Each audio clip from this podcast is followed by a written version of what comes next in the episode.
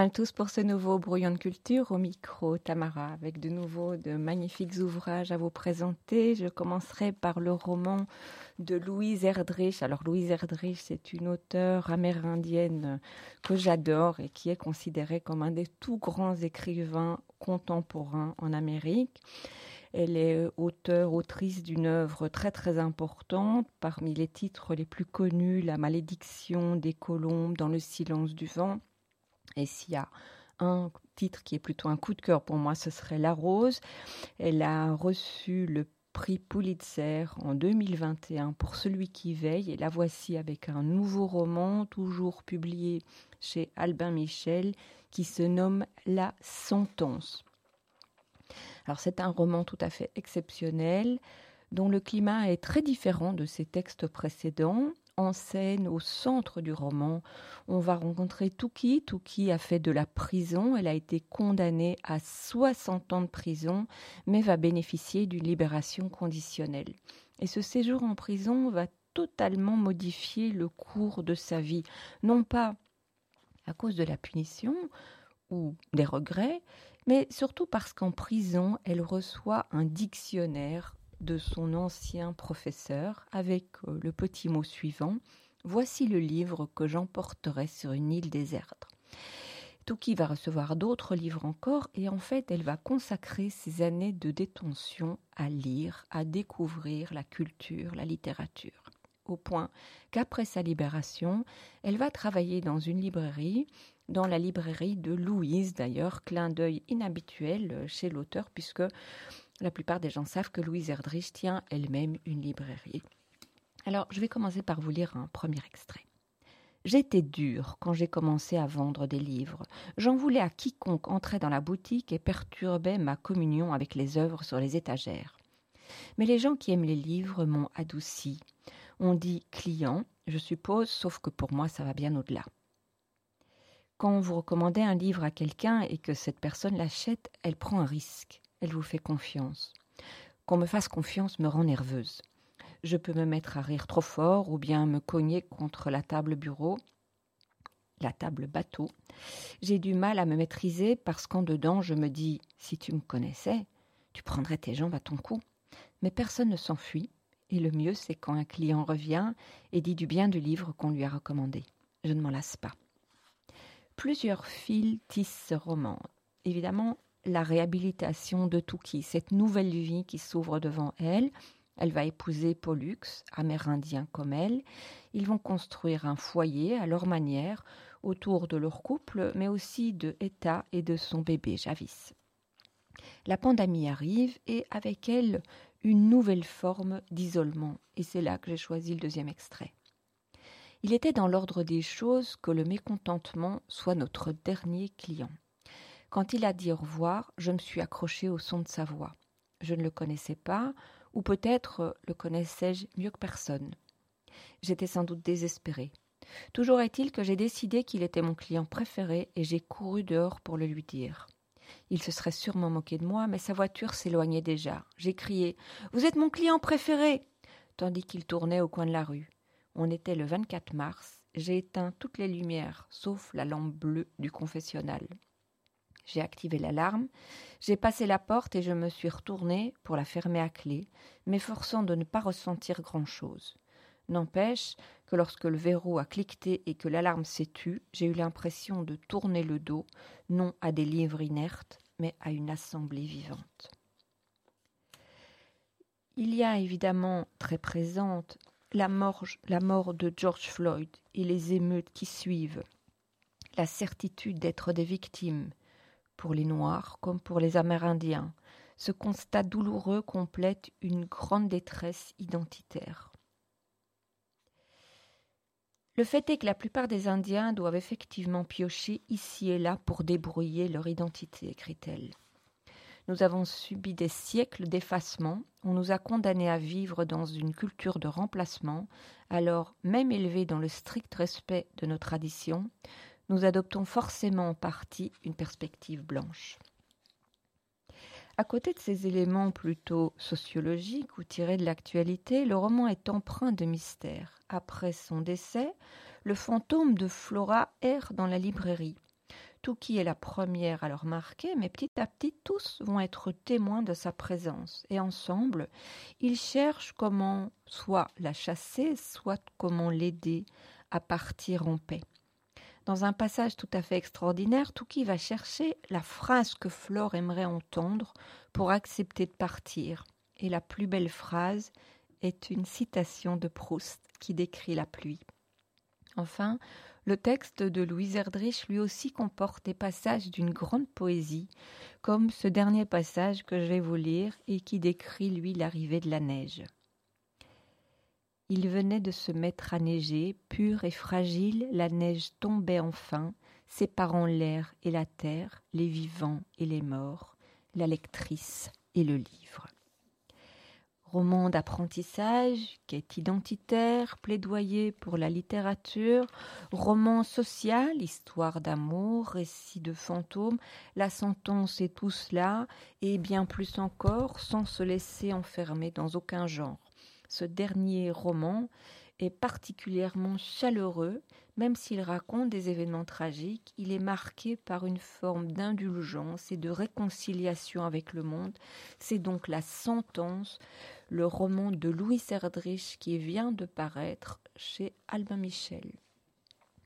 Et je vais enchaîner avec un autre roman de la rentrée littéraire, c'est le roman de Kevin Chen, Ghost Town, publié au Seuil, un auteur qui vit à Berlin où il écrit et publie, et euh, comme ce personnage est originaire de Taïwan, et à travers plusieurs voix, le roman va raconter l'histoire d'une famille, plus largement un mode de vie basé sur la réputation et les superstitions.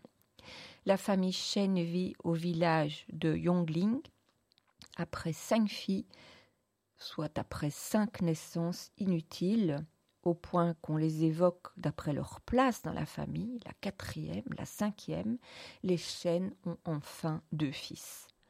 L'un de ses fils veut devenir écrivain et échapper à la vie du village. Depuis qu'il a pris conscience de son homosexualité, c'est devenu une véritable nécessité, une urgence.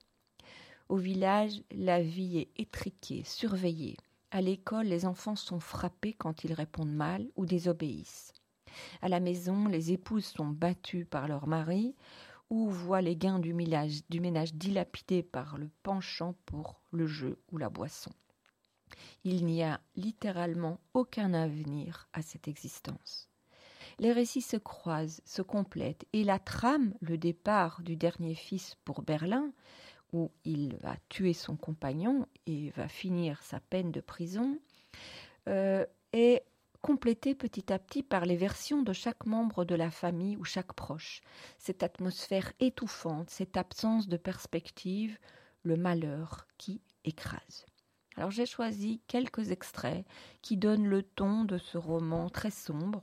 Le premier va donner la parole à la troisième fille, Shakiri, battue par son mari, qui est un présentateur vedette à la télévision, mais qui la bat de manière à ce que jamais les coups ne puissent être vus, décelés de l'extérieur. Elle se demandait si elle-même, intérieurement, n'aurait pas pu donner la même impression au toucher. Sous ses dehors lisses et soyeux, elle cachait en fait une surface uniformément pustuleuse, elle aussi. Des furoncles secs, coriaces, mais dont la croissance se poursuivait et empirait en secret jour et nuit, irrémédiablement. Elle se disait que si elle avait pu se retourner elle-même comme un vêtement qu'on met à l'envers, elle aurait montré sa vraie nature, celle d'une affreuse créature couverte de furoncles.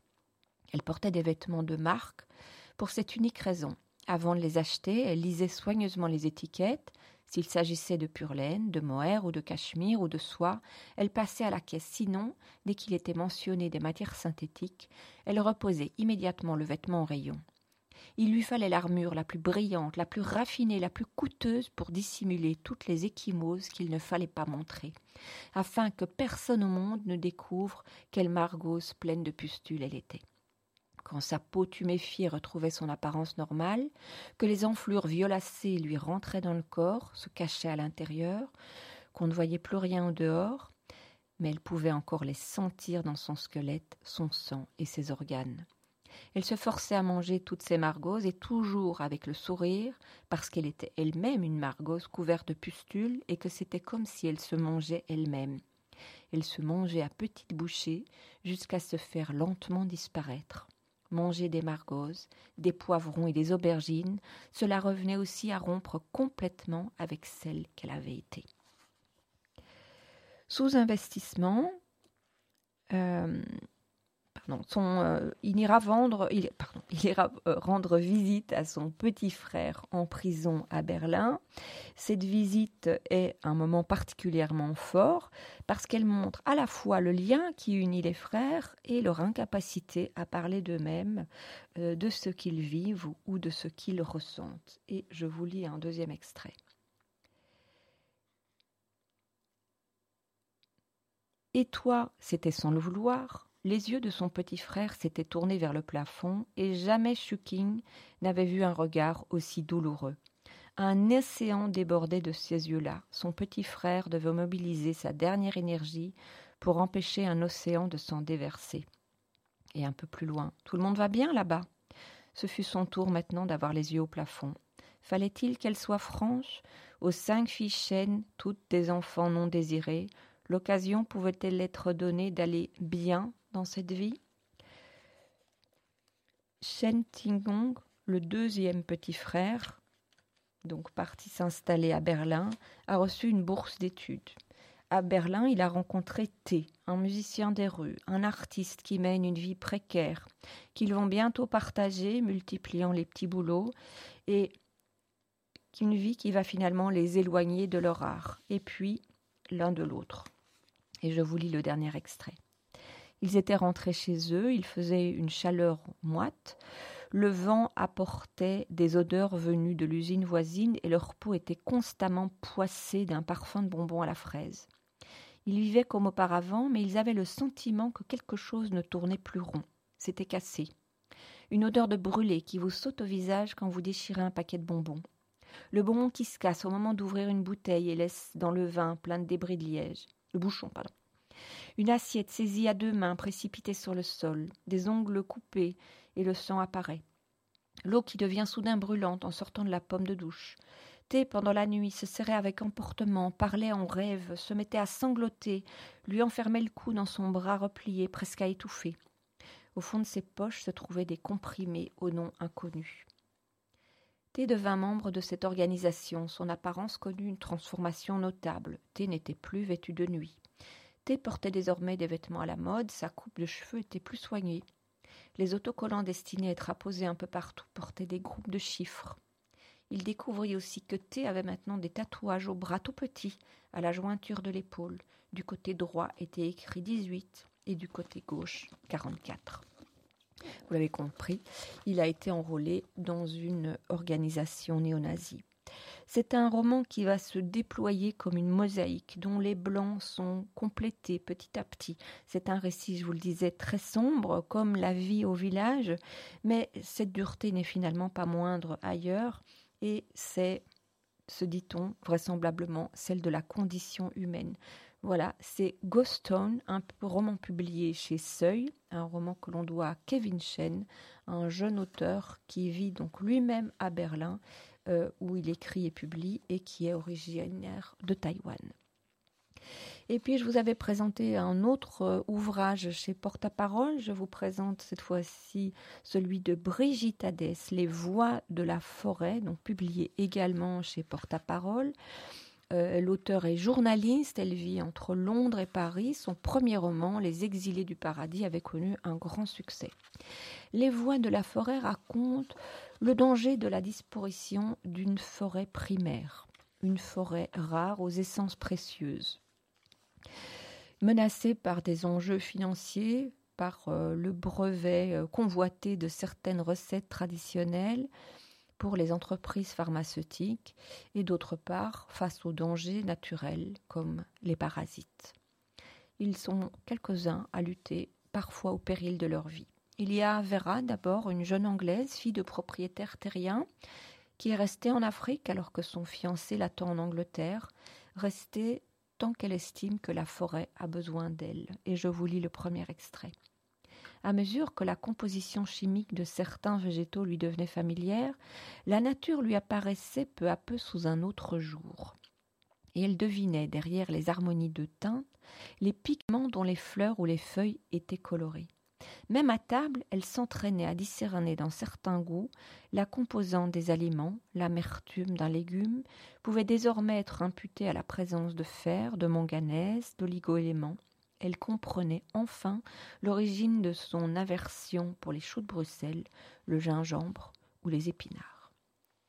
Une forêt qu'elle va connaître de mieux en mieux, pour la sauver de la présence d'un parasite menaçant, elle fait appel au service d'un savant anglais particulièrement érudit, Darnton, un biologiste très british, qui, ce qui va beaucoup effrayer Marius, le frère de lait de Vera, aussi engagé qu'elle dans la protection du lieu.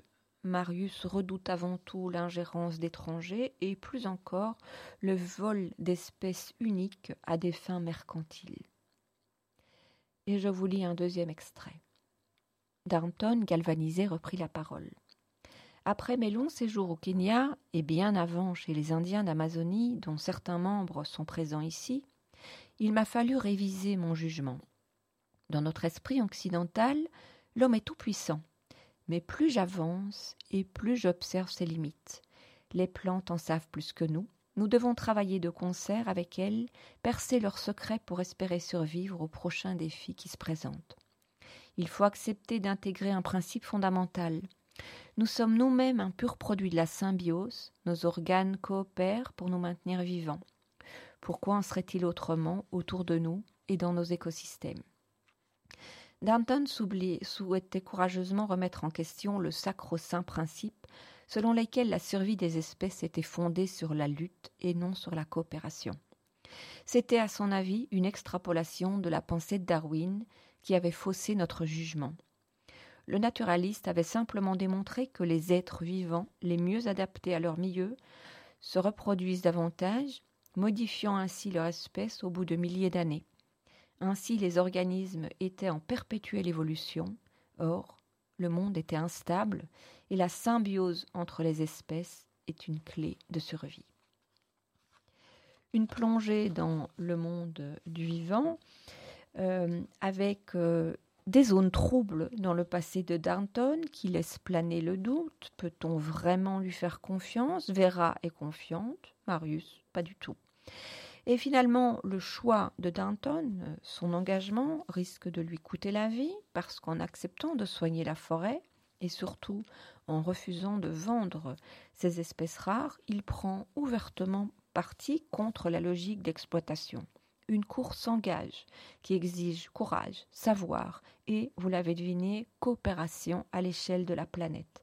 L'allié le plus précieux de l'entreprise sera Isaka, le chaman, personnage fascinant qui mêle les savoirs ancestraux et une maîtrise pointue des enjeux écologiques contemporains.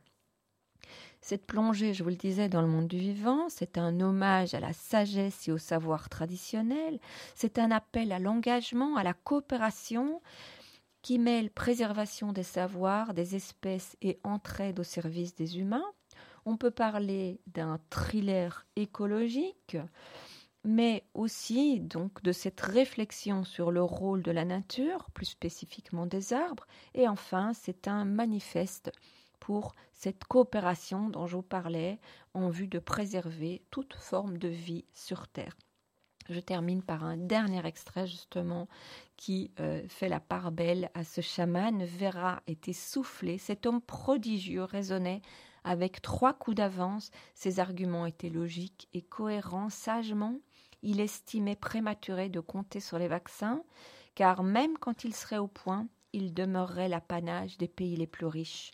Pour cette raison, il s'acharnait sur les immunisants, plus accessibles à tous. Elle débordait d'admiration, à chacun de contribuer à la bonne santé de l'humanité et à elle aussi de s'investir. Voilà un roman sur l'engagement dans tous les sens du terme. C'est le roman de Brigitte Hadès, Les voix de la forêt, et je vous le disais, publié dans cette très jolie petite collection. C'est chez Porta Parole. Et puis, évidemment, je ne peux pas ne pas présenter cet ouvrage juste après. C'est Arboretum chez Casterman de Tony Kikam et Cathy Scott. Alors, c'est un livre euh, qui est publié dans une édition jeunesse et qui s'adresse en fait à tous les âges. Euh, d'abord par la, beauté de ses illustrations. Hein, euh, c'est une présentation des grandes forêts du monde, des espèces d'arbres en fonction des climats.